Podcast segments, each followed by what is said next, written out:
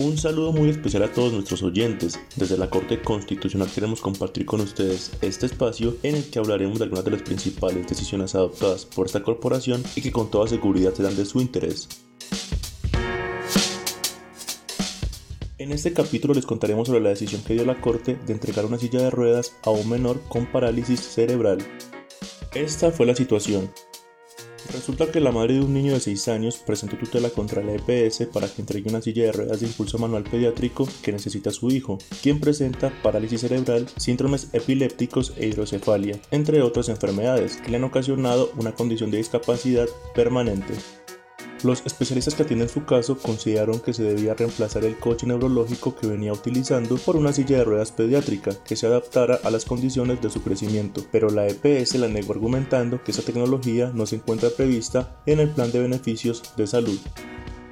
Luego de haber estudiado el caso, la Corte señaló que la Ley 1751 del 2015 estableció un sistema de salud en el que todos los servicios y tecnologías en salud que no están expresamente excluidos del plan de beneficios se encuentran incluidos en este y por ende deberán ser garantizados a los usuarios.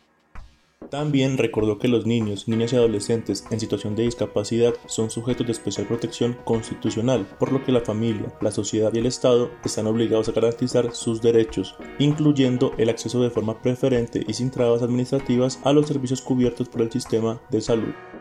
Por lo anterior, el fallo le otorgó 48 horas a la EPS para que entregue la silla de ruedas de impulso manual pediátrica que necesita el menor de edad.